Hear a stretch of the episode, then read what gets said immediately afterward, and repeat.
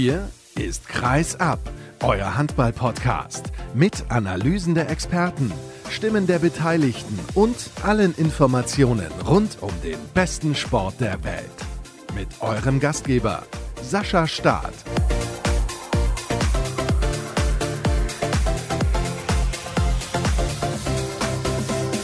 Die nächste Ausgabe von Kreisab steht an und auch wenn es sportlich eigentlich nichts zu besprechen gibt, möchte ich das doch heute tun, soweit es möglich ist und dazu habe ich mir einige Gäste eingeladen. Erstmal hallo und herzlich willkommen. Schön, dass ihr mit dabei seid bei Episode 245. Ich begrüße gleich unter anderem Günther Thomas vom Westfälischen Anzeiger. Da sprechen wir über die Trainerentlassung von Kai Rotenpieler. 19 Jahre war er insgesamt im Verein tätig, jetzt nicht mehr. Dann begrüße ich Anja Althaus. Sie ist mittlerweile Botschafterin Botschafterin der Frauen Champions League und die Hälfte der Nationalmannschaft zieht es zumindest gefühlt nach Ungarn. Darüber werde ich mit ihr sprechen. Und im Interview der Woche begrüße ich den Geschäftsführer der Handball-Bundesliga Frauen, Christoph Wenz. Denn die Handball-Bundesliga Frauen hat sich dazu entschieden, die Saison abzubrechen. Zunächst sage ich aber Hallo an den Kollegen Olaf Bruchmann, Chefredakteur der Handballwoche. Moin, Olaf. Hallo, Sascha, guten Tag.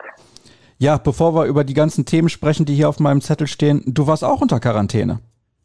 Ja, heute ist meine zweiwöchige häusliche Quarantäne abgelaufen und ich freue mich sehr darüber. Zur Erklärung, ich war Skilaufen in Tirol und bevor das da so ausgebrochen ist, war ich schon wieder weg und habe natürlich wenig von dem Coronavirus dort mitbekommen, als ich dort war. Aber ich bin ein verantwortungsbewusster Bürger und war jetzt zwei Wochen in höriger Quarantäne. Das war nicht ganz einfach mit der Familie, weil ja auch in Hamburg Schulen und Kitas geschlossen sind. Aber wir haben das gut hingekriegt und ab heute nehmen wir wieder ein bisschen mehr am normalen Leben teil, halten uns natürlich trotzdem an alle Vorschriften und Stay at Home heißt ja das neue Schlagwort. Ja, absolut. Das ist sehr vorbildlich. Warst du in Ischgl selbst, dem Hauptort Nein, Gott sei Dank nicht. Ich war mit der Familie in einem kleinen Skigebiet, Familienskigebiet und da war das nicht so wild, da wird auch nicht so wild gefeiert. Auch bis heute gab es keinen Corona-Fall in diesem Skigebiet, wo ich war. Trotzdem hat man natürlich ein besseres Gefühl, wenn man selber diese Quarantäne einhält. Und meine gesamte Familie und alle, die mit uns mitgereist sind, sind völlig symptomfrei und da freue ich mich sehr drüber. Das ist eine schöne Nachricht. Wie hast du das dann eigentlich geregelt mit den Lebensmitteln? Hat dir da jemand bei geholfen? Haben die Leute das irgendwie vor deine Tür gestellt? Ja, wir haben eine gute Nachbarschaft, die funktioniert und das ist etwas, von den wenigen positiven Dingen im Moment. Ich habe das Gefühl, dass die Menschen da ein bisschen näher zusammenrücken, gedanklich zusammenrücken und sich gegenseitig helfen. Wir haben eine gute Vorratskammer, das machen wir sowieso meistens so, also was so wichtige Dinge angeht wie Kartoffeln und Nudeln und sowas und auch mal eine Haarmilch. Das war alles im Keller und auch ein paar Konserven. Alles, was wir frisch wollten und brauchten, da haben uns die Nachbarn geholfen. Sehr gut und das kann ich nur unterstützen. Solidarität in diesen Tagen besonders wichtig. Der DHB sollte eigentlich ein Länderspiel austragen und damit kommen wir ein bisschen zum Sportlichen. Die Premiere von Alfred Gislason, die ist jetzt leider komplett ins Wasser gefallen, aber natürlich die richtige Entscheidung, gar keine Frage, dieses Spiel dann am Ende des Tages nicht auszutragen. Lass uns ein bisschen sprechen über Alfred Gislason, den neuen Bundestrainer. Du bist nämlich damals zur Vorstellungspressekonferenz nach Hannover gefahren. Vielleicht kannst du noch mal ein bisschen erzählen, wie du das alles wahrgenommen hast und was du dazu sagst, dass Christian Prokop jetzt doch nicht mehr der Bundestrainer ist. Ja, das sind viele Fragen oder viele Eindrücke, die ich da auf einmal gleich habe, wenn du mich darauf ansprichst. Also die Pressekonferenz stand einfach noch so ein bisschen unter diesem Motto, oh, was ist da denn jetzt passiert? Und warum haben die Christian nun doch entlassen, obwohl sie ja eben ja keine zehn Tage vorher ihm den Rücken gestärkt haben und eine Jobgarantie zumindest bis Olympia gegeben haben. Also alle Kollegen, die vor Ort waren, standen unter diesem Eindruck, dass der DHB einmal Hü und einmal Hot gesagt hat. Und die wollten natürlich wissen, wie der DHB dort argumentiert. Marc Schober war anwesend, Axel Kromer, der Sportchef, war anwesend, natürlich Andreas Michelmann bei dieser Vorstellungspressekonferenz und Alfred Gislason auch. Der hatte aber, weil ich gerade diese Themen schon angesprochen habe, eigentlich den kleinsten Redeanteil, denn wir wollten natürlich wissen von der sportlichen Führung und auch von der Verbandsführung, wie es jetzt zu diesem Sinneswandel kam. Das Ganze ist aber nun mittlerweile aufgearbeitet und ich glaube auch unsere Hörer bei Kreisab wissen mittlerweile Bescheid, wie das Ganze vonstatten ging. Deswegen würde ich da lieber nach vorne gucken und sagen, dass Alfred ein unglaublicher Fachmann ist. Das hat er bewiesen bei seinen Stationen in Magdeburg, in Gummersbach und natürlich auch zuletzt beim THW Kiel. Und wenn man die Stimmen, die Spieler, aber auch die Verantwortlichen hört, wie dieser Lehrgang in Aschersleben abgelaufen ist, dann haben ihn alle gelobt für seine Kompetenz und vor allem auch für das Feuer, das er versprüht hat, sich an die Arbeit zu machen mit der Männernationalmannschaft. Auch wenn du logischerweise sehr gerne nach vorne schauen willst, denn es liegt ja nun einige Tage zurück. Hast du mal versucht, mit Christian Prokop zu sprechen? Nein, ich habe ihm eine Nachricht geschickt, allerdings auch keine Antwort erhalten. Das kann ich auch verstehen. Ich glaube, dass er tief enttäuscht ist und auch ein bisschen verbittert und das wohl auch zu Recht. Denn das ist mein persönlicher Eindruck. So geht man nicht mit Menschen um. Zehn Tage vorher diese Jobgarantie und dann doch der Rausschmiss. Das ist schon schwer nachzuvollziehen und ich glaube schon, dass Christian da arg zu knabbern dran hat. Ich hoffe und weiß, dass er gute Freunde hat in Leipzig. Seine Familie wird ihn dort auffangen. Und mit Sicherheit guckt er heute Mitte, Ende März dort auch schon wieder ein bisschen optimistischer in die Zukunft. Zur Erklärung an alle Hörer, diesen Teil der Sendung zeichnen wir am Samstagmittag auf und wir wissen natürlich nicht, was sich zum Beispiel in den nächsten zwei Tagen bis zur Ausstrahlung der Sendung alles so entwickeln wird. Das ändert sich ja gefühlt irgendwie stündlich. Die Olympischen Spiele sind das große Ziel dieser deutschen Handballnationalmannschaft mit dem neuen Trainer Alfred Gislason. Ich glaube, auch wenn Sie im Moment noch ein bisschen was anderes sagen, zum Beispiel IOC-Präsident Thomas Bach, dass dieses Jahr keine Olympischen Spiele stattfinden werden. Sie werden auch diese Veranstaltung um ein Jahr verschieben. Siehst du das genauso wie ich? Das sehe ich auch genauso und ich warte eigentlich täglich, stündlich auf die Meldung des IOC. Ich habe auch die Meldung gelesen, dass die gesamte IOC-Führung, aber auch das Organisationskomitee in Tokio noch an dem Zeitplan festhält. Ich halte das für naiv und auch ein bisschen weltfremd, wenn wir sehen, dass die UEFA die Fußball-Europameisterschaft ins nächste Jahr nach 2021 gelegt hat und damit eben auch dieser Corona-Krise Rechnung trägt, dann sollte man auch über eine Verschiebung der Olympischen Spiele nachdenken. Das hat mehrere Ebenen in der Argumentation, wie ich finde. Einmal hat es natürlich einen gesellschaftspolitischen Wert.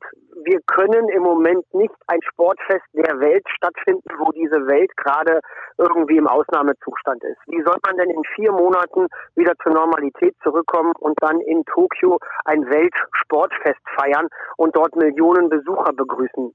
Wollen und sollen und können. Das leuchtet mir nicht ein und das ist auch gegen alles das, was wir gerade machen, um diese Pandemie irgendwie einzudämmen und die Infektionsketten zu durchbrechen.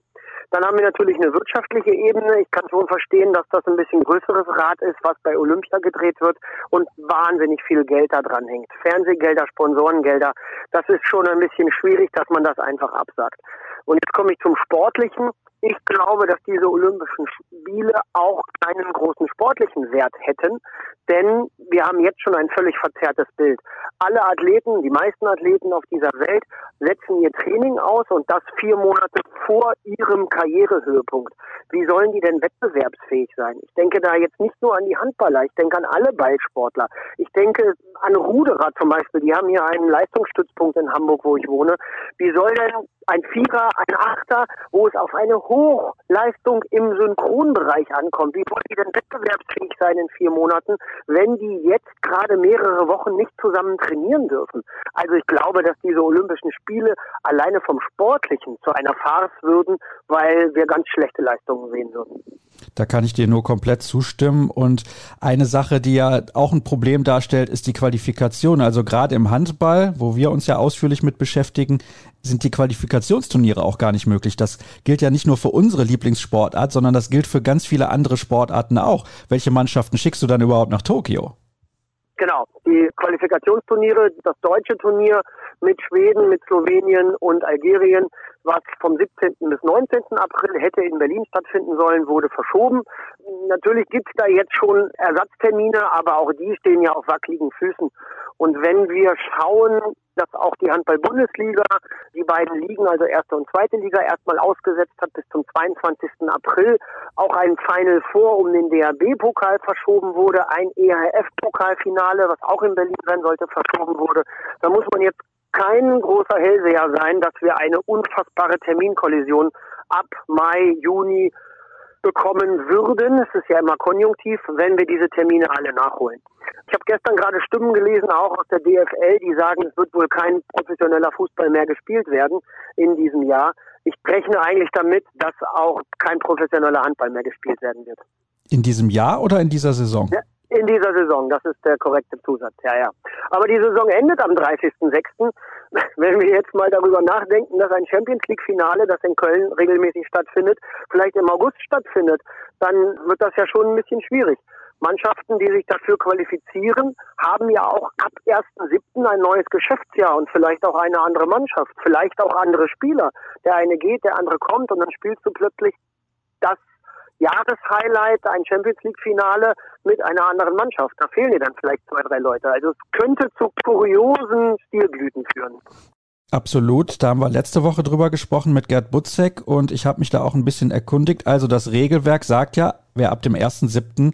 bei dir unter Vertrag steht, der kann dann auch bei dir spielen. Mein Lieblingsbeispiel ist nach wie vor Sander Sargosen, der sich mit PSG eventuell für dieses Final Four qualifizieren würde, wenn es denn mhm. stattfindet und so weiter und so fort. Und er wirft dann im Finale das Siegtor für den THW Kiel gegen seinen alten Verein. Oder deines Christopans, also das ist ja auch so ein Beispiel. Der spielt momentan bei den Füchsen Berlin, hat gespielt für WADA und so weiter. Also das ist mir alles irgendwie nicht so wirklich recht, da bin ich ganz ehrlich. Aber Gerd Butzek hat auch betont, sie müssen dieses Final Four vorspielen, weil es finanziell von so unfassbarer Bedeutung ist. Da stehen Millionen Euro auf dem Spiel und das für den Handball unfassbar viel Kohle. Klar, das ist ja das, was ich meinte mit verschiedenen Ebenen. Gesellschaftspolitisch, wirtschaftlich und sportlich kann man sicherlich für das eine oder andere immer Argumente finden. Gut, dann höre ich daraus, du bist auch nicht so ein großer Fan von so verschobenen Events. Nein, vor allem, weil ich glaube, dass bis zum 30.06. das über die Bühne gebracht werden sollte, weil man eben sonst in diese Schwierigkeiten kommt, was du eben gerade von Gerd Butzek auch nochmal erwähnt hast. Trotzdem, niemand hat ja so eine Situation schon mal gehabt, wie sie jetzt gerade ist. Und man sollte dann vielleicht auch ein bisschen spontan reagieren und nicht sich so sehr an Regeln festhalten. Man muss einfach ein bisschen improvisieren. Das tun wir im Alltag und das sollten wir im Beruf auch weil du ja auch gesagt hast, du hast dich ein bisschen umgehört und gehst davon aus, dass in dieser Saison kein Handball mehr gespielt werden wird. Ich glaube, du kannst absolut nachvollziehen, dass die Handball-Bundesliga Frauen gesagt hat, bei uns ist Schicht im Schacht für dieses Spieljahr. Das kann ich absolut nachvollziehen, ja, obwohl mich diese Konsequenz schon zu dem Zeitpunkt überrascht hat. Auch wir haben in der kommenden Handballwoche ein Interview mit Christoph Wendt, wo er das alles nochmal darlegen wird, wie bei dir auch in der Sendung. Ich bin sehr gespannt auf seine Erklärung. Ich bin erst am Sonntag, also morgen mit ihm verabredet. Ja, ich tatsächlich auch. Also von daher können wir uns noch ein bisschen überlegen, was wir ihn denn fragen werden. Aber es ist ja ganz klar, es gibt da einige Gründe und die sind bei der Handball-Bundesliga Frauen auch ein bisschen anders als bei den Männern gelagert. Denn teilweise gibt es Zweitligisten bei den Frauen, die haben so wenige Zuschauer, da spielen diese Einnahmen fast gar keine Rolle. Ja, natürlich, wenn wir jetzt darüber nachdenken, 1000 Zuschauer oder 1000 Menschen auf einem Haufen war mal so die Faustregel in der Corona-Krise. Viele Bundesligisten, Frauen, Zweitligisten haben ja nicht mal so viele Zuschauer. Da spielt das Ticketing natürlich dann keine Rolle, das ist absolut richtig. Und beim Männerhandball wäre das schon auch ein ordentlicher Schlag. Keine Spiele mehr in dieser Saison. Wäre schon der absolute Hammer. Ja, absolut. Und natürlich machen sich sowohl die Frauen-Bundesligisten als auch die Männer-Bundesligisten, egal ob jetzt aus Liga 1 oder 2, berechtigte Sorgen, wie sie das Geschäftsjahr jetzt 2019, 2020 zu Ende bringen sollen bis zum 30. Juni wenn ihnen eben diverse Einnahmen aus den Heimspielen fehlen. Es spielt halt gerade bei den Männern dann doch eine Rolle. Wenn ich Wetzlar nehme oder wenn ich Lemgo nehme, die haben dann so um die 4000 Zuschauer bei einem Heimspiel, dann ist das halt auch echt Geld für so einen mittelständischen Verein. Und sollten die jetzt vielleicht fünf, sechs Heimspiele in dieser Saison nicht mehr austragen können, dann tut denen das richtig weh selbst wenn sie die Saison 2019, 2020 überstehen, wie geht's denn dann weiter? Nach meiner Information müssen diese Vereine auch jetzt gerade zu dieser Zeit ihre Lizenzunterlagen abgeben und ihre Wirtschaftlichkeit für 2020, 2021 nachweisen. Da möchte ich aber im Moment nicht in der Haut von Geschäftsführern und Managern stecken. Da muss man ganz schön mit Zahlen jonglieren. Hast du die Befürchtung, ganz ehrlich, also es ist natürlich sehr, sehr schwer einzuschätzen, dass wir ein paar Vereine in den kommenden Jahren dann nicht mehr sehen werden, die jahrelang in der Bundesliga mit dabei gewesen sind? Nein, ich hoffe, so verstehe ich ja auch unsere Regierung, dass es alle Anstrengungen gibt, um mittelständische Unternehmen vor der Insolvenz zu schützen und sie davor zu bewahren. Und da muss der Sport genauso wie Kulturunternehmen oder, oder Gastronomie oder in allen Bereichen der Gesellschaft, da muss eben ein Sportverein auch als mittelständischer Verein gewertet werden. Und um bei den Beispielen Lemgo oder Wetzlar zu bleiben, da sind dann eben auch 10 oder 15 Leute in der Geschäftsstelle angestellt. Vom spielenden Personal jetzt mal ganz zu schweigen, aber man kommt ja schnell auf 30 bis 50 Personen, die bei einem Verein angestellt sind. Wenn das kein mittelständisches Unternehmen ist und die nicht auch Subventionen vom Staat kriegen, dann weiß ich nicht mehr. Wie sieht es denn eigentlich bei euch aus? Werdet ihr weiter regelmäßig erscheinen und worüber berichtet ihr dann bei der Handballwoche? Ja, wir haben uns entschieden, wöchentlich weiter zu erscheinen mit der Handballwoche, weil wir natürlich vertriebliche und auch wirtschaftliche Verpflichtungen haben. Ein Abonnement bei der Handballwoche, ein Jahresabonnement, umfasst 52 Ausgaben im Jahr und die wollen und werden wir auch erfüllen. Aber wir werden natürlich dieser Situation Rechnung tragen und unseren Umfang also die Seitenzahl ein wenig reduzieren und anpassen. Ich glaube, das versteht im Moment auch jeder.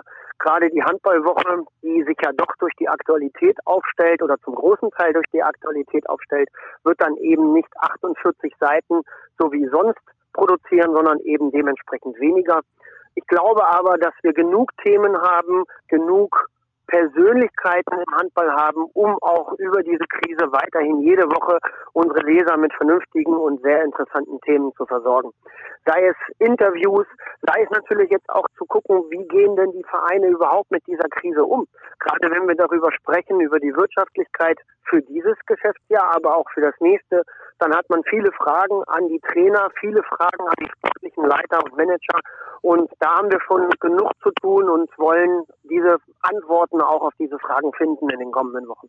Siehst du darin vielleicht rein journalistisch betrachtet auch eine Chance, sich mal weniger mit der Aktualität zu beschäftigen, sondern vielmehr mit den Personen, die hinter den Sportlern und Sportlerinnen stecken? Ja, auf jeden Fall. Das versuchen wir natürlich sowieso, aber wie gesagt, zu 50 Prozent stellt sich die Handballwoche durch Aktualität auf und die anderen 50 Prozent versuchen wir eben mit, ich nenne das mal, zeitlosen Themen und Personalgeschichten oder Hintergründen zu füllen.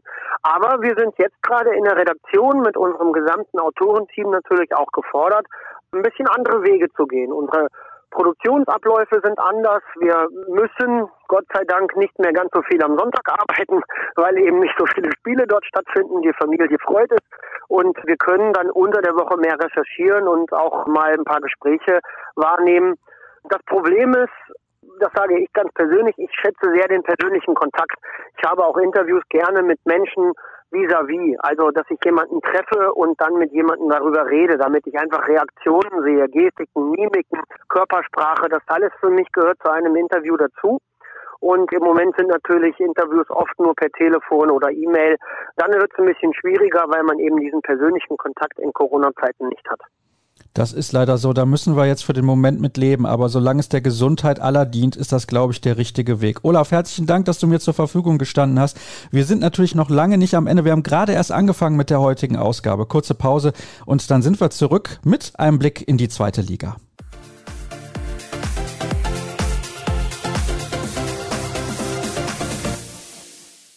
Vom allgemeinen Überblick, was den Handball angeht, gehen wir in die zweite Liga und ich freue mich, einen neuen Experten bei uns begrüßen zu dürfen. Er kommt vom Westfälischen Anzeiger und heißt Günther Thomas. Hallo Günther, ich grüße dich. Ja, hallo Sascha. Es ist schön, wenn wir mal wieder einen neuen Experten mit dabei haben. Vielleicht kannst du mal den Hörern kurz sagen, seit wann du dich um den ASV Hamm Westfalen kümmerst, denn das ist der Verein, über den wir jetzt sprechen werden.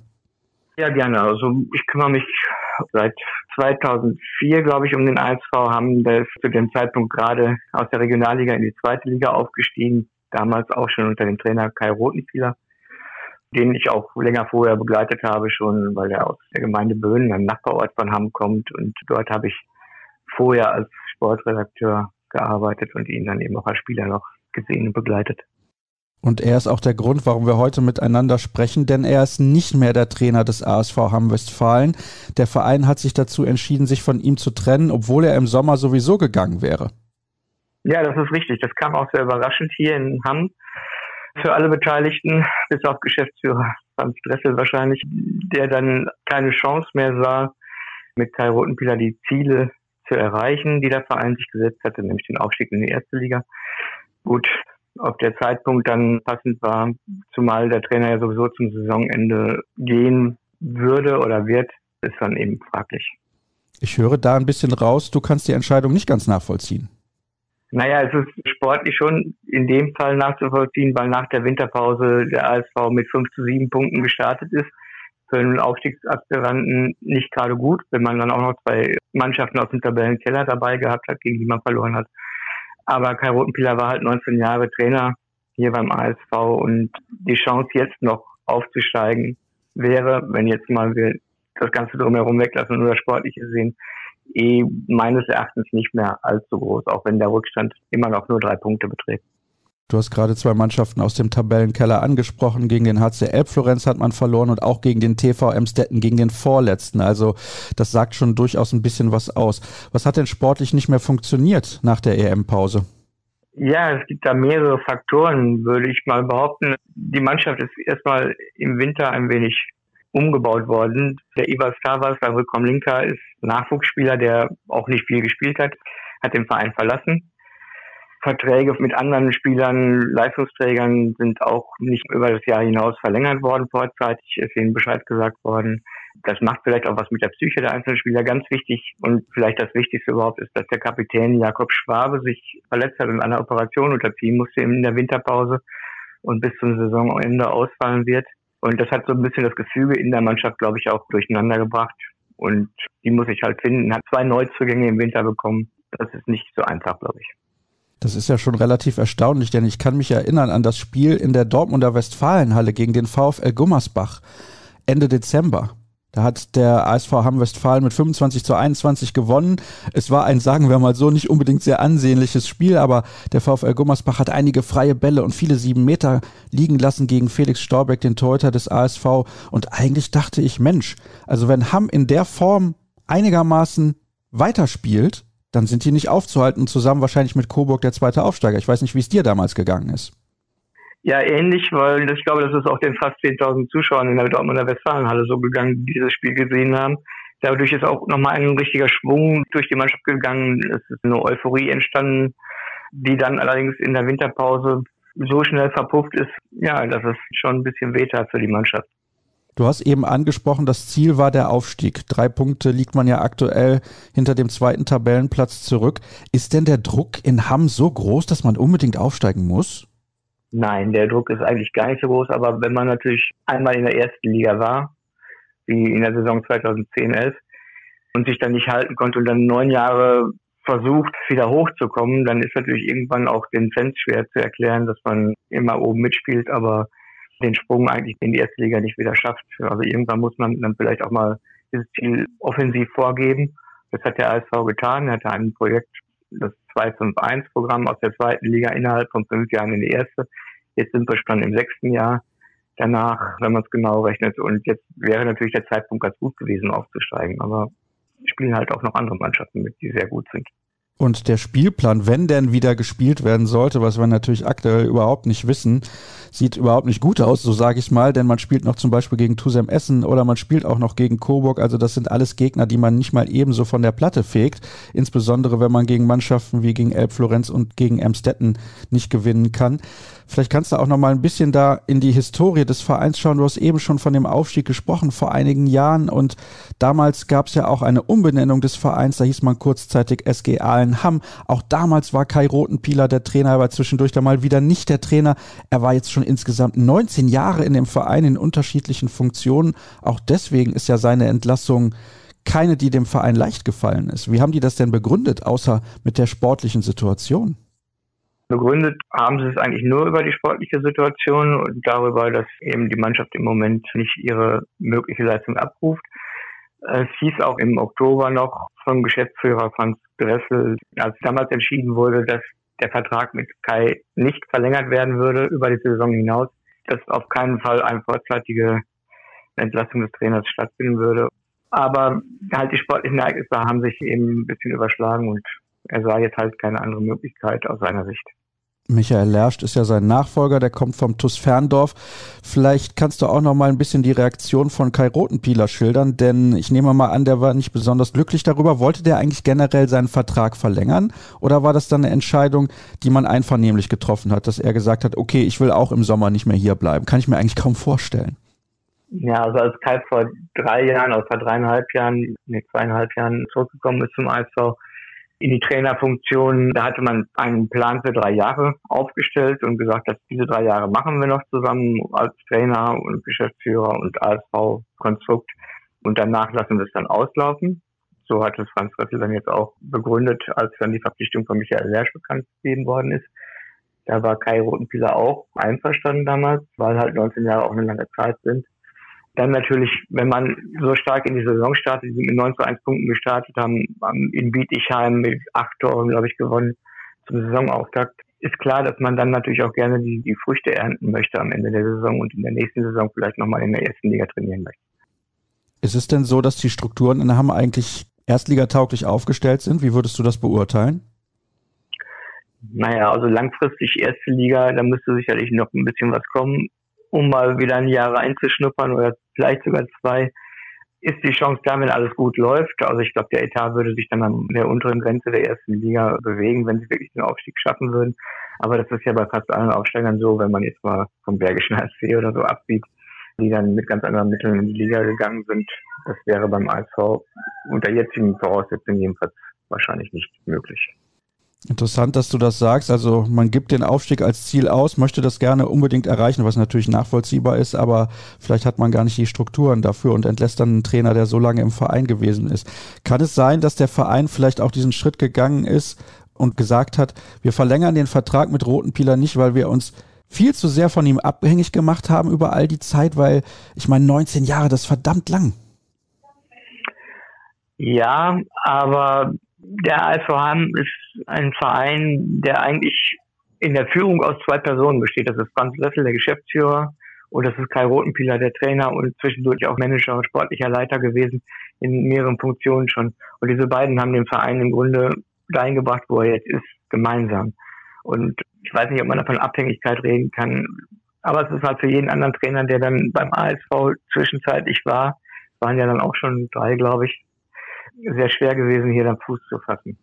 Unter anderem Jens Fender, der arbeitet jetzt für den DHB und Mike Machulla als Spielertrainer. Das haben, glaube ich, einige schon vergessen, dass er vor seiner Zeit bei der SG Flensburg-Handewitt schon mal in der Bundesliga trainiert hat. Ich würde gerne zum Abschluss noch von dir wissen, was hat denn der Geschäftsführer gesagt zur aktuellen Situation? Hast du mit ihm gesprochen? Denn es könnte ja passieren, dass im Männerbereich, wie das jetzt schon die Frauen gemacht haben, die Saison dann irgendwann abgesagt wird. Wie hart würde das den ASV Hamm-Westfalen treffen? Ja, das wäre natürlich eine Katastrophe sportlich und finanziell wirtschaftlich für den ASV wie für jeden anderen Verein, wie für jeden anderen Menschen hier in, in dem Staat, auf der ganzen Welt ja im Grunde im Moment, dass durch diese Corona-Pandemie ist, ist ja im Grunde der Sport liegt brach. Der Sport wird sich meines Erachtens auch in dieser Saison und vielleicht sogar in der nächsten nicht mehr erholen davon, wird also lange warten müssen, bis, bis wieder ein Spielbetrieb kommen wird. Das wird natürlich allen Vereinen wehtun, dem ASV genauso wie jedem anderen. Und die Geschäftsführung sieht das ähnlich. Man hofft natürlich, wie die Handball-Bundesliga, der Franz Dressel ist ja auch Präsidiumsmitglied der Handball-Bundesliga, da also ständig in den Konferenzen auch dabei. Man hofft, diese Saison noch zu Ende bringen zu können. Bis maximal Ende Juni wird ja die Saison verlängert, um dann die Nachholspiele dann da unterbringen zu können und die Saison abzuschließen. Es gibt aber auch ein Szenario, das jetzt hier in Hamm gesponnen wird, auch speziell bei Dressel zum Beispiel, der mir erzählt hat, dass er halt vielleicht auch sich vorstellen könnte, die ersten acht Mannschaften, die ja alle noch ein wenig am Aufstieg schnuppern, zu nehmen und daraus einfach ein Aufstiegsturnier zu machen, um dann eben den Rest der Saison zu verkürzen. Auch solche Ideen gibt's wohl, aber ob diese Saison zu Ende gehen wird, ich kann es mir nicht vorstellen. Da habe ich auch meine starken Zweifel und wir haben da zuletzt schon drüber gesprochen, wir haben da heute schon drüber gesprochen und wir werden da natürlich auch in den nächsten Tagen und Wochen noch drüber sprechen. Günther, ich denke, das war eine gelungene Premiere. Ich freue mich, wenn wir uns dann irgendwann, wenn wieder Handball gespielt wird, mal in der Halle treffen und wenn wir dann über Sport wieder sprechen können und das, was dem ASV Hamm dann auf der Platte gelungen ist. Das soll es gewesen sein mit unserem Blick auf den ASV Hamm Westfalen. Wir machen eine kurze Pause. Gleich geht's dann weiter.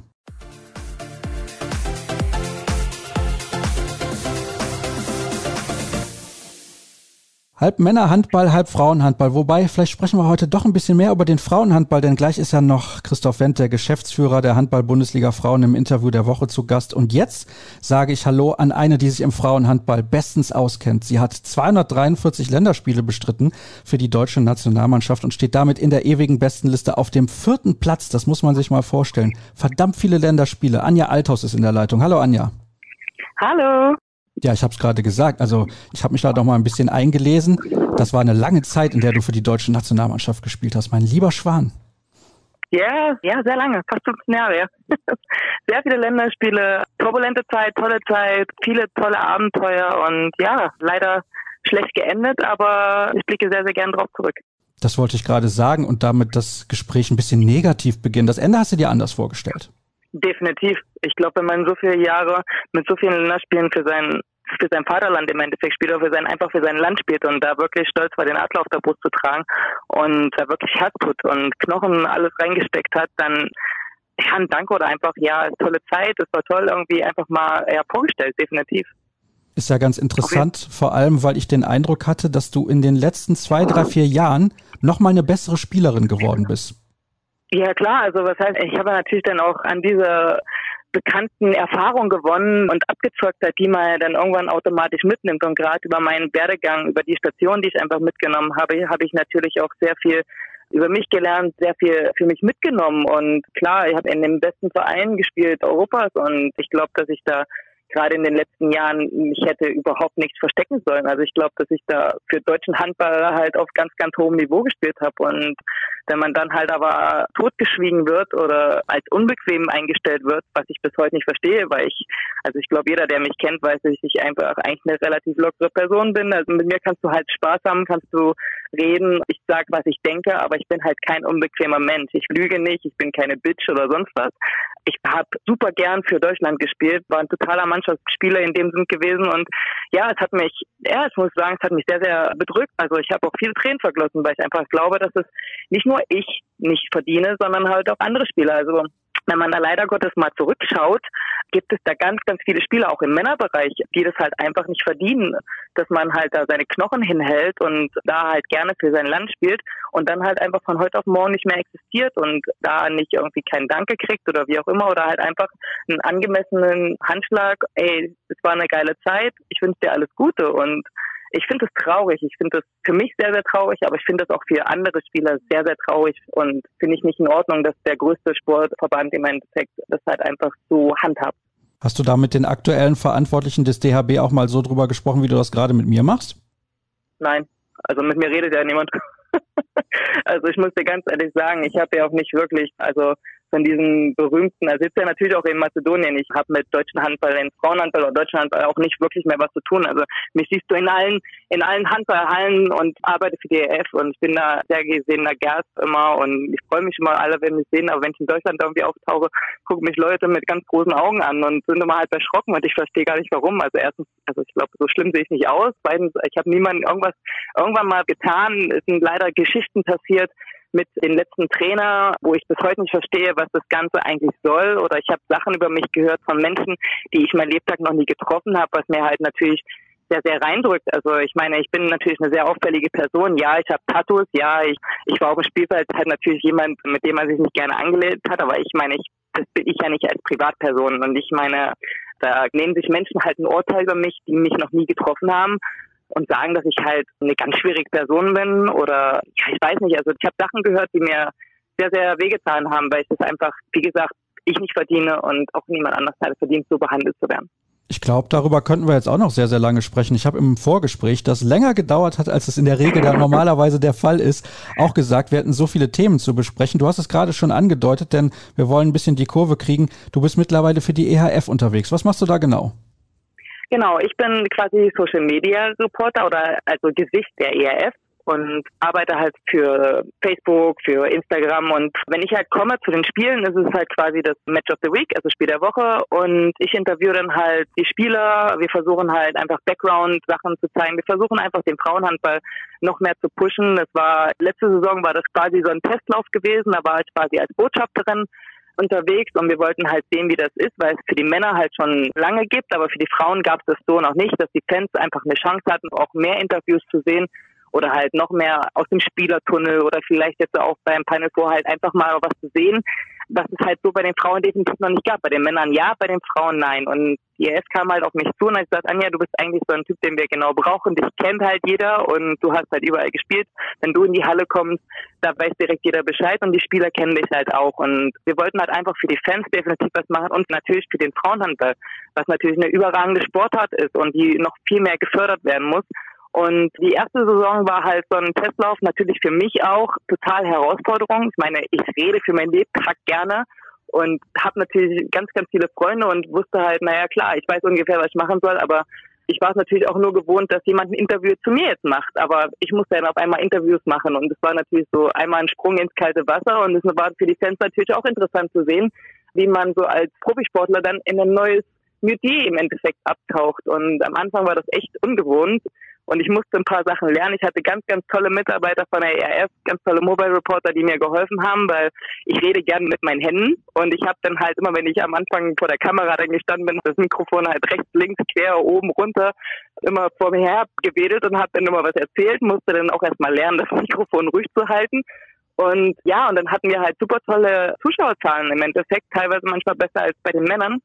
Und somit ging das natürlich dann in die zweite Runde. Und nach dieser Botschafterin bin ich diese Saison halt ein offizielles Gesicht der ERF geworden. Und die Hanna und der Markus, die sind bei den Männern und ich bin dann halt bei den Frauen. Und ja, wir versuchen halt ganz viele tolle Geschichten aufzufangen. Wir versuchen zu zeigen, wenn wir jetzt zum Beispiel, ich war als letztes in Rostov gewesen, zu zeigen, was die da halt alles Tolles machen für ihre Fans. Wir haben diesen Superfan, wo ich mich immer ganz toll darauf freue, den Superfan vorzustellen, weil da sind auch ganz tolle Geschichten, die dabei rauskommen. Und ja, natürlich halt mit den Spielern habe ich eine ganz andere Art und Weise, wie ich mit denen rede. Die erzählen mir manchmal vielleicht ein bisschen mehr und es ist lockerer und es ist eine tolle Geschichte für die Fans. Und es macht Spaß. Also wenn man die so zuhört, hat man den Eindruck, es macht dir Riesenspaß und die Rolle ist für dich auch so ein bisschen maßgeschneidert. Ich kann mir übrigens bildlich vorstellen, wie du das Mikrofon immer hin und her gewedelt hast, wenn ich dich so höre.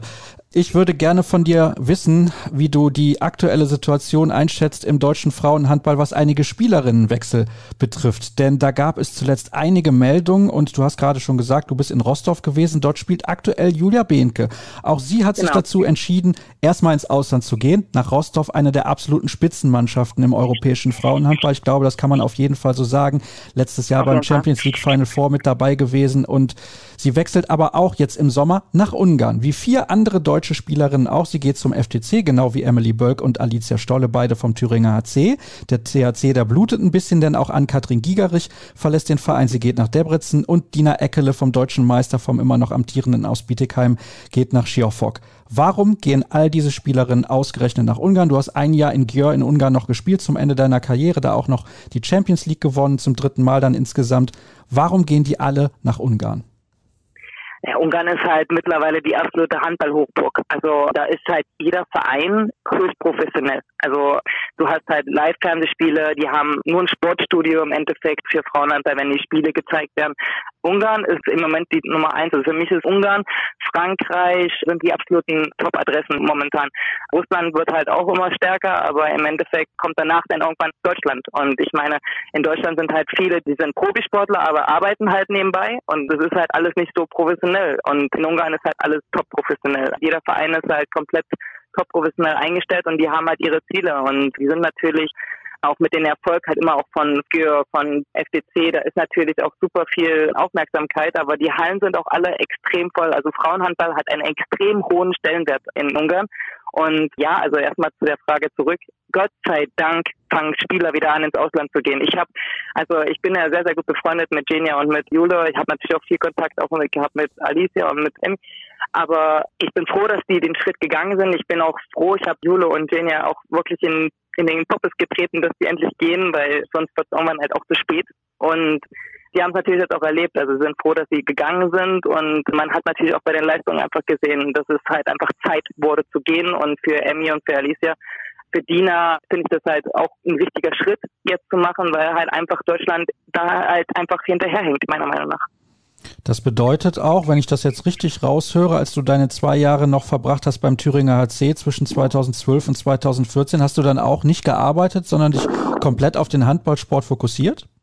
Naja, eigentlich zu der Zeit dachte ich, ich bin nach Deutschland zurückgekommen und dachte, naja, ich will jetzt mal so langsam mein Karriereende vorbereiten, weil die ja irgendwie in Deutschland kurioserweise mir Leute erzählt haben, dass ich alt werde und ich wollte damals aus Viborg weg, hatte halt einen Trainer, mit dem ich definitiv nicht mehr weiterarbeiten wollte und hatte dann halt die Möglichkeit THC und THC war halt wirklich da auf einem aufblühenden Ast im Endeffekt gewesen und es war auch schön, zwei Jahre wieder zurück zu sein in Deutschland, aber ich war auch wieder froh, aus Deutschland weg zu sein. Und ich wollte halt da eigentlich anfangen zu arbeiten. Ich hatte so ein Praktikum beim Sponsor im Endeffekt gemacht, um halt zu sehen, ob ich da Einsteiger habe, da mal ein bisschen nebenbei gearbeitet. Aber zum Beispiel, bevor ich nach Dänemark gegangen bin, habe ich zwei Lehren abgeschlossen. Heutzutage, wenn du das, glaube ich, einer jungen Spielerin erzählst, würden die das alle gar nicht machen, weil im Endeffekt ist halt, also um Gottes Willen, das funktioniert ja nicht. Ich bin damals aufgestanden, früh morgens, habe von um acht bis um fünf gearbeitet, bin danach ins Training gegangen und habe am Anfang mein erstes halbe Jahr sogar noch Party gemacht frage mich nicht, wie ich das verstanden habe, aber ich habe es hingekriegt, habe nie einen Tag gefehlt, bin Nationalspielerin zu der Zeit geworden, habe meine Ausbildung abgeschlossen und habe halt alles hingekriegt, also alles unter einen Hut. Und es ist, ja, aber das zum Beispiel, wenn du das mit Leuten von Ungarn zum Beispiel redest, die sind halt in irgendwelchen Elitekadern direkt drin und die haben ihre zielten Trainingseinheiten und ich meine, momentan hat Ungarn für mich, was die an Talenten rausbringen werden, also wenn du ihre Jugendmannschaften anguckst, was die gerade weggewinnen, Respekt, Respekt. Also die werden auch relativ viele Talente hinterherkriegen. Das ist ein interessantes Thema, denn zwei dieser Spielerinnen mit Emily Burke und Alicia Stolle wechseln zu einem Verein, der auf ihren Positionen mit Klüber und Hafra sehr, sehr gut besetzt ist. Müssen wir uns da Sorgen ja. machen, dass die überhaupt genug spielen? Ich meine, also ganz ehrlich, das ist erstmal der erste Schritt. Also du musst jetzt erstmal für Emmy, für Alicia ist das jetzt sowieso erstmal ein Schritt raus. Also was jetzt zum Beispiel jetzt, wenn ich das jetzt verbinde mit meinem Job, was ich ja momentan mache, zum Beispiel versuche ich den Fans jetzt auch immer, wenn ich jetzt gerade so ein junges Mädel jetzt vor dem Mikro habe oder vor der Kamera oder jemand, der jetzt auch gewechselt ist, man darf ja nie vergessen als Fan, es ist ja nicht nur, dass jetzt der Spieler jetzt eine Emily Burke, die jetzt beim THC natürlich ihre Leistung jedes Mal gebracht hat, aber quasi in der Komfortzone war. Das heißt, sie versteht alles, das System kennt sie, die Trainer, alles, jeder kennt sie, aber jetzt muss sie ja jetzt erstmal ins Ausland gehen. Das heißt, da kommt erstmal eine andere Sprache auf dich zu, da kommt eine andere Kultur auf dich zu, auch wenn es nicht so weit weg ist, aber im Endeffekt lebt man einfach in vielen Sachen anders. Du musst eine Sprache lernen, du musst jetzt erstmal sehen, da ist eine Mannschaft, die halt einfach einen ganz anderen Handball vielleicht spielt. Und das wird nicht einfach, das sage ich zu den Mädels halt auch immer. Also vom Handball her gesehen, da musst du erstmal ankommen. Und wenn du angekommen bist, dann kannst du dich nachher auch dann richtig Gas geben. Aber das ist ein ganz, ganz wichtiger Schritt, für die Spieler im Endeffekt, sich diese Herausforderung anzunehmen, dass wenn du jetzt irgendwann mit der Jule mal redest oder mit der Genia redest, was die jetzt in dem Jahr jetzt erlebt haben, das ist auch einfach über dich selber zu lernen und deine Grenzen zu erkennen und darüber jetzt hinauszuwachsen. Dass wenn du mal was nicht verstehst und du dann jetzt einfach da versuchen musst, mit deinen Handballkenntnissen oder mit den Sprachbarrieren, die du hast, dich weiterzuentwickeln. Und wir müssen keine Angst haben, dass die nicht spielen, aber natürlich werden die keine 60 Minuten spielen, was sie jetzt halt beim THC gespielt haben. Muss aber auch keiner, sondern jedes Training wird ihnen helfen, die Erfahrung wird ihnen helfen. Und das erste halbe Jahr wird halt erstmal so wie so ein aufgescheuchtes Huhn bestimmt sein. Aber im Endeffekt, was danach kommt, da werden die überragend werden, weil sie halt einfach genau an dieser Erfahrung wachsen werden.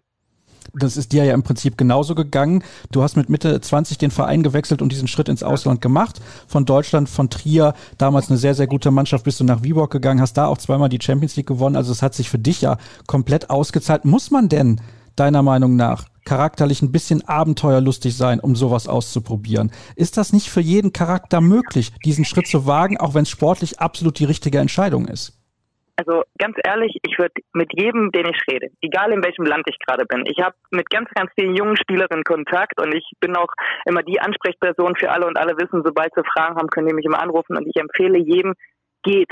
wenn er die Möglichkeit jetzt hat zu gehen, geht egal wie, ob er jetzt Sport macht, ob er jetzt keinen Sport macht, aber ich meine, nach Hause gehen kannst du doch immer. Du hast deine Familie, du hast dein Zuhause, wirst du immer haben. Du wirst immer wieder auf beiden Beinen landen. Aber diese Erfahrung, die du halt da mitnimmst, erstens über dich selber, wie du dich entwickeln wirst, wenn du an deine Grenzen stößt, das kannst du nie mit Geld kaufen. Das funktioniert nicht. Also ganz ehrlich, bevor ich nach Dänemark gegangen bin, deswegen ist es ja auch, glaube ich, so, dass viele Menschen einfach glauben, dass sie mich kennen, aber sie kennen mich nicht mehr. Natürlich, ich war, als ich bei Trier gespielt habe, du hast mir vorhin gesagt, du kennst die Trierer Mannschaft. Hey, ich bin Vulcano, ich bin ein leidenschaftlicher Handballspieler. Ich wusste, ich war teilweise die Nummer eins mehrere Saisons hintereinander auf der Zwei-Minuten-Liste, auf der roten Karte-Liste und mich musstest du halt irgendwie provozieren und ich wusste halt einfach nicht, wohin mit meiner Energie. Aber dadurch, dass ich mal ins Ausland gegangen bin, ich bin nach Dänemark gegangen, habe überragende Spielerinnen an meiner Seite gehabt.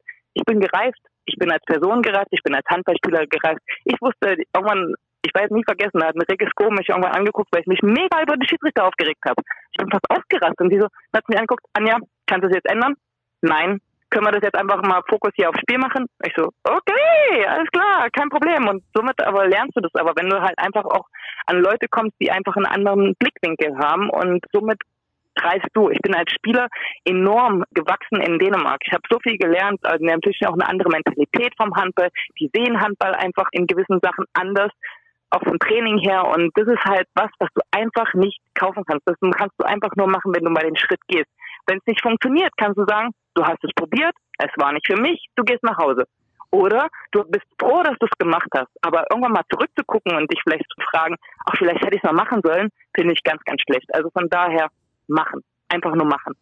Ich würde gerne ein Beispiel aufgreifen, dass eine Spielerin, die aktuell nochmal den Verein wechselt, habe es eben schon gesagt, sie ist letztes Jahr ins Ausland gegangen, nämlich nach Rostov, Julia Behnke. Und man hat ja schon bei der Weltmeisterschaft gesehen in Japan im Dezember, dass ihr das sehr, sehr gut getan hat. Aber sie mhm. hat sich jetzt nach einem Jahr entschieden, Russland schon wieder zu verlassen. Und es gibt eine weitere absolute Weltklasse-Spielerin, Lois Abing. Torschützenkönigin ist die geworden bei der WM und ja, wie ich finde, eine der absoluten Top-Spielerin in den letzten Jahren im Frauenhandball, gar keine Frage. Die haben gesagt oder zumindest angedeutet, Louis Abing hat ein langes Interview gegeben, auch, dass sie sich sozial in Russland überhaupt nicht wohlgefühlt haben. Vielleicht kannst du da auch ein bisschen drauf eingehen, weil du gesagt hast, du bist zuletzt ja in Rostov gewesen. Das scheint schon dort ein bisschen schwieriger zu sein als beispielsweise in Ungarn oder Mazedonien, wo du gerade lebst. Ja, natürlich. Also ich meine, Russland ist natürlich auch weit weg und da ist die Kultur oder die Welt halt einfach mal ganz, ganz anders. Also es war natürlich in Dänemark war es eine Herausforderung für mich gewesen. In Ungarn natürlich sind alle super hilfreich, aber du musst auch da erstmal klarkommen. Und in Russland ist noch mal anders. Also ich war jetzt natürlich auch da gewesen, habe halt auch viel mitbekommen. Also die Mädels so unter sich, denen geht's halt super, aber da sich halt einzufügen oder halt dieses Verständnis, was du halt untereinander halt irgendwie hast oder halt auch vom Verein. Also der Verein gibt sich super Mühe, die wollen da wirklich was aufbauen, aber es ist halt einfach eine andere Welt. Und egal, ob Jule da jetzt nur ein Jahr war oder halt auch du, ich habe mit ihr auch und mit ihrem Freund auch ganz lange drüber geredet, du wirst für den Rest deines Lebens wirst du sagen, dass du eine Erfahrung gemacht hast, die du nie missen wirst. Also du hast da Sachen kennengelernt. Erstens zum Beispiel auch ein Riesenunterschied, zum Beispiel jetzt auch, da ich mit Jule auch drüber geredet, was vom Verein im Endeffekt auch quasi dargestellt wird oder gegeben wird. Zum Beispiel in Deutschland erwarten sie, dass du dich gesund ernährst und keine Ahnung was und die wollen alle was haben, aber keiner hilft dir im Endeffekt dabei.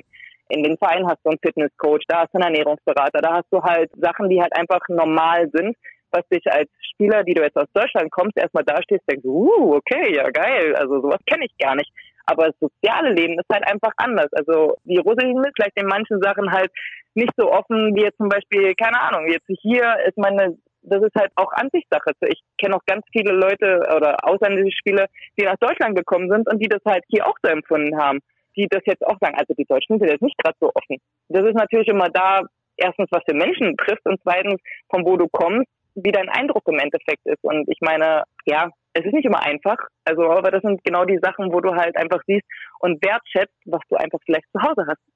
Wir sind uns aber schon einig und du hast das eben ja auch angesprochen, als du gesagt hast, im Ausland ist das alles so professionell, dass das in Deutschland eigentlich kaum zu finanzieren ist im Frauenhandball.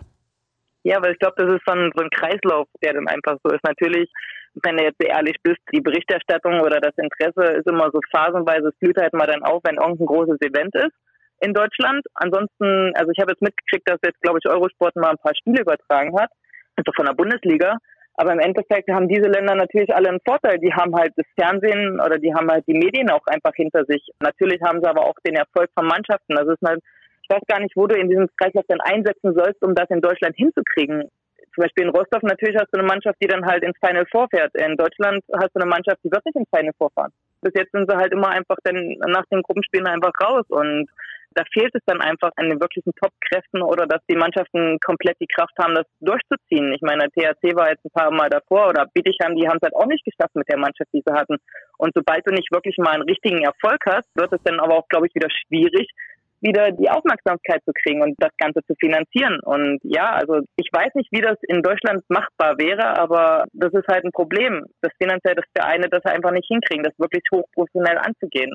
Was natürlich plus jetzt von den ganzen anderen Ländern sind, warum halt da die ganzen Superstars oder die ganzen Top-Spieler halt einfach spielen. Ja, also weder kommt da noch ein Scheiß vielleicht mal an und sagt, hier, ich möchte mal in die Frauenhandball-Bundesliga investieren, dann kannst du sagen, juhu, und dann funktioniert es vielleicht irgendwann. Aber ich glaube, da kannst du mir bestimmt mehr sagen, weil ich habe nicht mehr so viel Einblick in den deutschen Handball. Ich kann dir von sämtlichen Handballligen und Welten erzählen, aber vom Deutschland habe ich mich leider Gottes ein bisschen distanziert. Ja, also was ich bestätigen kann, ist, dass tatsächlich Eurosport am Freitagabend jetzt regelmäßig Frauen-Bundesligaspiele gezeigt hat. Ich glaube, das ist schon mal ein erster sehr, sehr guter Schritt. Die Frauen-Handball-Bundesliga ja, will sich auch auf jeden Fall in die Richtung bewegen, dass die Hallen modernisiert werden, dass es einen einheitlichen Spielboden gibt. Ich glaube, das braucht halt alles noch ein bisschen Zeit. Vielleicht sind wir beide da auch ein bisschen zu ungeduldig, weil wir uns einfach wünschen, dass im Frauenhandball in Deutschland mehr passiert. Ja, aber da muss ich dir ganz ehrlich sagen, wo sind die anderen letzten Jahre jetzt geblieben? Ich meine, wenn wir jetzt mal wirklich Butter bei der Fisch reden, ich meine, wir reden bei der Nationalmannschaft, reden wir seit ach, gefühlt, also ich weiß gar nicht mehr, wann ich mein letztes Spiel gemacht habe. Selbst davor war immer die Rede von Generationswechsel, Generationswechsel. Dieses Wort konnte ich mein Lebtag nicht hören, weil es einfach nur Bullshit war. Und dann siehst du dann noch einmal bei der WM, wenn sie ja den super Generationswechsel machen wollte. Jetzt kannst du die ganzen statistischen Menschen fragen, aber wir haben, glaube ich, einen mit der ältesten Mannschaften gehabt. Also von dem, was Deutschland dann eigentlich präsentieren wollte oder nicht den Generationswechsel gemacht hast, wie du näher haben wolltest. Und anstatt dann halt über die Jahre einfach einen guten, gesunden Mix im Endeffekt zu haben, die Nationalmannschaft dann halt jungen, talentierte Spieler, wir haben viele junge, talentierte Spieler. Das Problem ist, dass die dann aber auch zu der Zeit in Deutschland festgehalten worden sind. Also das heißt, es wurde dann angeraten, nicht ins Ausland zu gehen. Natürlich auf Hinblick der WM oder keine Ahnung was, aber ich meine, im Endeffekt ist das falsch. Also ich, wie gesagt, ich habe mit niemandem mehr was zu tun und ich kann auch einfach ganz ehrlich sagen, aber Deutschland glaubt in vielen Sachen, dass sie immer noch der Nabel der Welt sind im Frauenhandball, sind sie aber nicht. Also du musst da halt einfach da auch mal eingestehen, dass da auch viele Jahre einfach ins Land geschossen worden sind und du aber keinen Zentimeter weitergekommen bist. Ich glaube, Anja, wir haben nicht das letzte Mal miteinander gesprochen. Ich würde eigentlich sehr, sehr gerne noch länger mit dir sprechen, aber ich glaube, dann kann ich die Ausgabe komplett teilen und wir haben eine eigene Ausgabe nur über Frauenhandball. Also da hätte ich nichts dagegen, das ist gar nicht die Sache, aber ich wollte ja noch ein bisschen was an anderen Informationen in dieser ja, Sendung ja. unterbringen. Ich habe mir gerade gedacht, es wäre doch mal schön in der kommenden Saison, wenn der FTC mit den drei deutschen Spielerinnen spielt, gegen Gjör nach Ungarn zu reisen und dann da mit allen zu sprechen, wie sich das so entwickelt hat. Ich glaube, das ist eine ganz gute Idee und vielleicht kann ich auch dich dann überzeugen, mit in der Halle dabei zu sein. Was hältst du davon? Sehr, sehr gerne. Also ich liebe es, nach Ungarn zu kommen. Ich freue mich jedes Mal dahin zu kommen. Die Menschen sind toll, herzlich. Ich liebe die Handballatmosphäre die drei in SGC werden eine Menge Spaß haben, weil die Fans sind Wahnsinn. Die verehren da die Spieler. Also ich meine, ich muss sagen, in Gör, es war, leider Gottes habe ich da nur ein Jahr gespielt. Aber das Jahr hat sich angeführt, als ob ich da schon mehrere Jahre gespielt habe. Und sobald ich da jetzt auch zurückkomme, du wirst mit offenen Armen empfangen und ich liebe die Ungarn einfach. Also die sind super herzlich und ich freue mich einfach für die drei und ich wünsche denen auch alles, alles Gute. Ich weiß, dass sie eine super Zeit haben werden. Ich weiß auch, das habe ich Jule auch damals gesagt, als sie gewechselt ist, da wird eine Phase kommen, wo du einfach nur denkst, scheiße, ich kriege hier gar nichts mehr hin, ich kann gar kein Handball spielen. Aber danach kommt wieder eine Phase, wo du einfach nur dankbar bist, weil du einfach einen riesen Schritt machst, weil einfach auch die Trainingseinheiten einfach dir weiterhelfen werden. Und ja, mach das red mit den Mädels darüber und zeig den Leuten, was es bedeutet, ins Ausland zu gehen. Weil hier, wenn du in Deutschland leider halt guckst, jeder, der immer am Wechsel kommt, also ich muss mir schon so oft auf die Finger hauen, anstatt da einen Kommentar unter irgendwelchen Kommentaren zu schreiben, weil das Erste ist, dass sich Leute immer sagen, ja, das Geld ist dann natürlich besser, deswegen gehen sie auch nur. Ja, Entschuldigung, ja, das Geld natürlich ist besser, aber was die für Deutschland machen werden, was das für einen Wert gibt für die Nationalmannschaft, dass wir endlich mal wieder nach vorne kommen, dass wir unsere Spieler, anstatt mal stolz drauf zu sein, Leute, seid doch mal stolz darauf. Seid stolz darauf, dass eine deutsche Spielerin in einem überragenden Verein spielt. Ich verstehe nicht, dass wir nicht stolz sein können. In anderen Ländern sind die stolz darauf, dass ihre Mazedonier in Deutschland spielen. Jeden Tag steht irgendwas von denen drinnen, dass die ein Spiel hatten. In Deutschland wirst du nichts davon lesen. Ich weiß nicht, dass irgendwer stolz darauf war, dass ich die Champions League gewonnen habe das dritte Mal. Also ich habe von Deutschland 0,0 mitgekriegt. Also mein Appell, bitte seid stolz darauf und unterstützt diese Mädels, weil ich bin stolz auf sie. Mega. Das konnte man raushören. Also wer das jetzt nicht mitbekommen hat, dem kann ich leider auch nicht helfen. Anja, herzlichen Dank. Wir haben jetzt lange miteinander Gerne. gesprochen und wie ich es gerade gesagt habe, es wird nicht das letzte Mal gewesen sein. Jetzt machen wir eine Pause. Yeah. Ich glaube, die Hörer brauchen die auch und gleich sind wir zurück mit dem Interview der Woche. Bis gleich.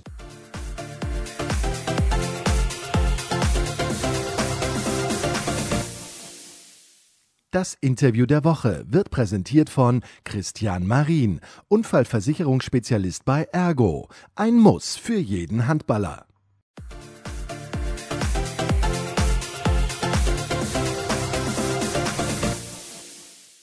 Wow, das war ganz schön interessant, was Anja Althaus da eben gesagt hat. Da musste ich jetzt auch noch mal ein bisschen durchatmen, aber ich glaube, sie ist ihren Appell durchaus losgeworden und ich denke, es könnte auch für meinen nächsten Gast sehr interessant sein, da mal reinzuhören, denn er beschäftigt sich als Geschäftsführer der Handball-Bundesliga Frauen mit dem Frauenhandball in Deutschland. Ich begrüße recht herzlich Christoph Wendt. Hallo Christoph.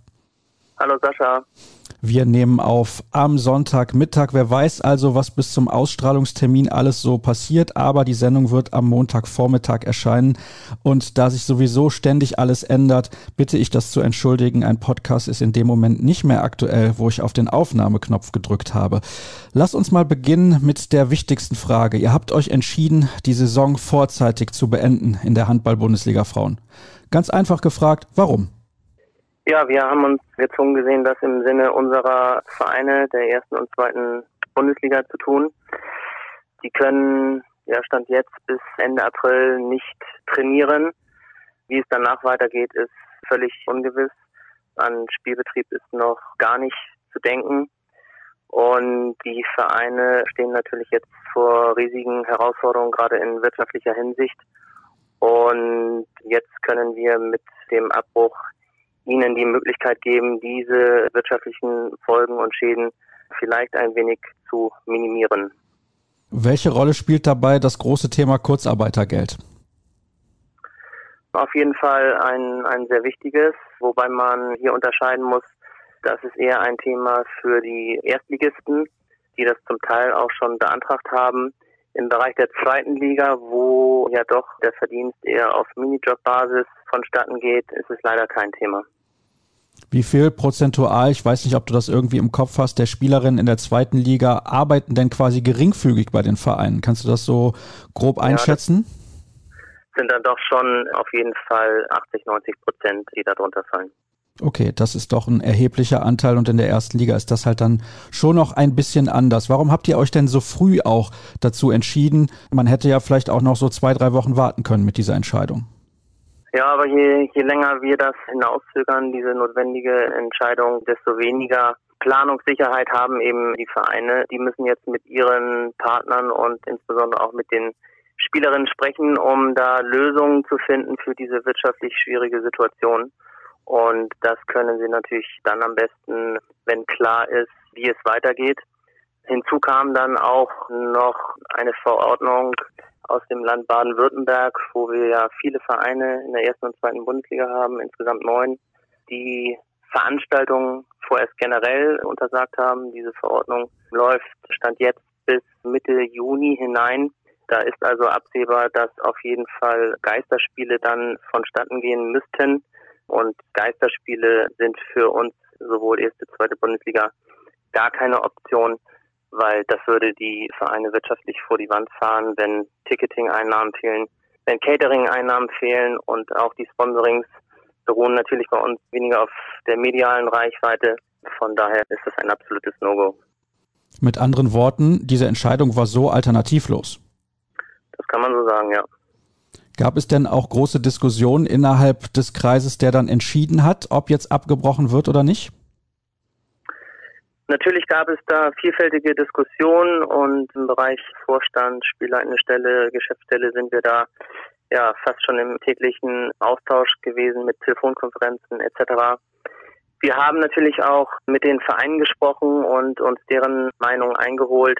Am Ende des Tages aber ja waren sich eigentlich alle einig, dass das die einzige Entscheidung sein kann und auch die große Mehrzahl der Vereine steht hinter dieser Entscheidung. Kannst du die Kritik beispielsweise, die jetzt aufkam von Andreas Heiermann, dem Abteilungsleiter der Handballabteilung bei Borussia Dortmund, nachvollziehen, der gesagt hat, Mensch, man hätte doch noch ein klein wenig warten können, weil wenn ich dir so zuhöre, habe ich nicht den Eindruck, dass irgendwas anderes als sofort abzubrechen wirklich möglich gewesen wäre. Ja, vielleicht muss man auch sehen, dass natürlich für Borussia Dortmund im Moment als Tabellenführer natürlich nicht das Szenario ist, was man sich dort vielleicht gewünscht hat. Aber auch er hat ja eigentlich gesagt, dass es sehr wahrscheinlich die richtige Entscheidung war. Wie sind denn jetzt die Planspiele für die kommende Saison vor allem? Denn das ist ja der entscheidende Grund, warum man jetzt abbricht, damit man die nächsten Jahre mehr oder weniger retten kann.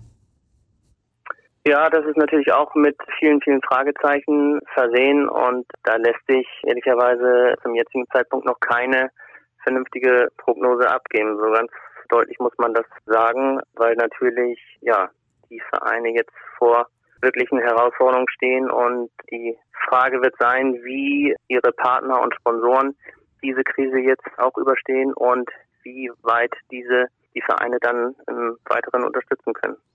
Machst du dir sehr große Sorgen, dass der ein oder andere Verein vielleicht auch sogar ein Erstligist sagen muss, durch diese Krise kommen wir einfach nicht durch, wir müssen unsere Mannschaft zurückziehen, starten in der dritten Liga?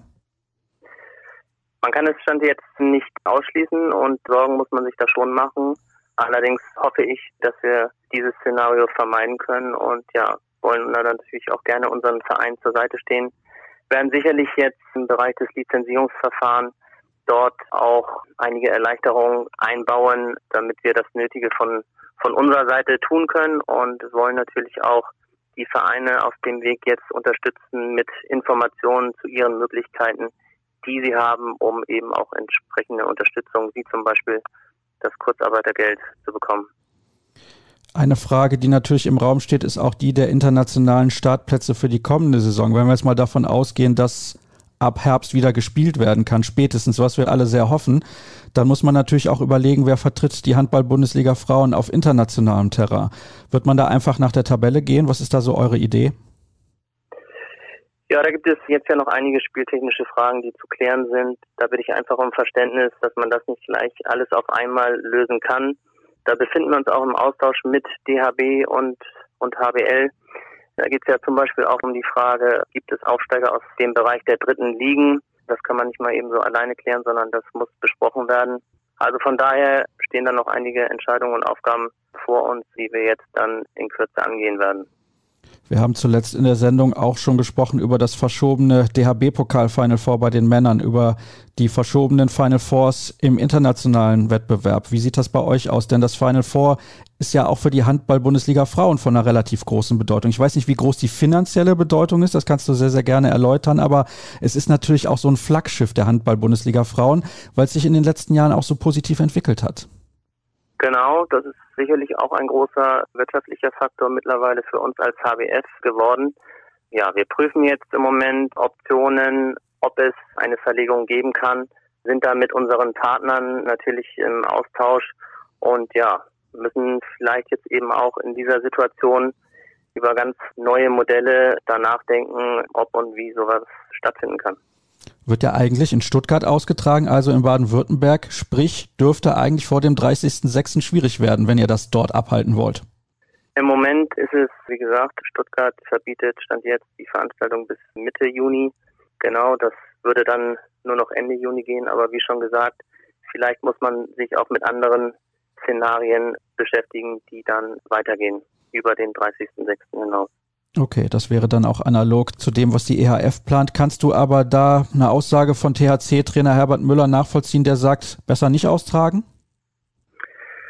Da kann natürlich jeder erstmal seine eigene Meinung haben, aber gerade jetzt in der jetzigen Phase und Situation, denke ich, sollte man vielleicht nicht so vorpreschen und doch einfach etwas mehr Ruhe bewahren und dann sehen, was möglich ist und was nicht möglich ist. Ich höre da ein wenig heraus, dass du nicht komplett einverstanden bist damit, was er gesagt hat. Aber das ist natürlich in Ordnung. Jeder kann seine eigene Meinung haben. Das ist natürlich für euch als HBF auch besonders ärgerlich. Es ist für alle sehr, sehr ärgerlich, diese Corona-Krise, gar keine Frage. Aber die Handball-Bundesliga Frauen war insgesamt auf einem sehr guten Weg. Alleine, wenn ich daran denke, dass ihr jetzt regelmäßig Spiele habt, die im Fernsehen gezeigt werden. Das ist für die HBF alles andere als selbstverständlich. Genau, das ist eine tolle Geschichte, die Kooperation mit Eurosport. Da werden wir dann demnächst auch miteinander sprechen, wie es da weitergehen kann. Aber ja, natürlich steht alles unter dem Vorbehalt, dass wir überhaupt erstmal wissen müssen, wann und wie die neue Saison starten kann. Wart ihr denn da bislang mit der Kooperation so zufrieden? Ist das in eurem Sinne gelaufen? Ja, auf jeden Fall. Wir hatten da in den letzten Spielen auch durchaus relevante Reichweiten. Da hatten wir 100.000 Zuschauer im Schnitt bis zu 140.000 in der Spitze. Also das waren schon sehr erfreuliche Zahlen, die wir natürlich so im Handball der Frauen vorher noch überhaupt nicht gehabt haben. Also ich muss ganz ehrlich sagen, das ist ja fantastisch. Ich auch.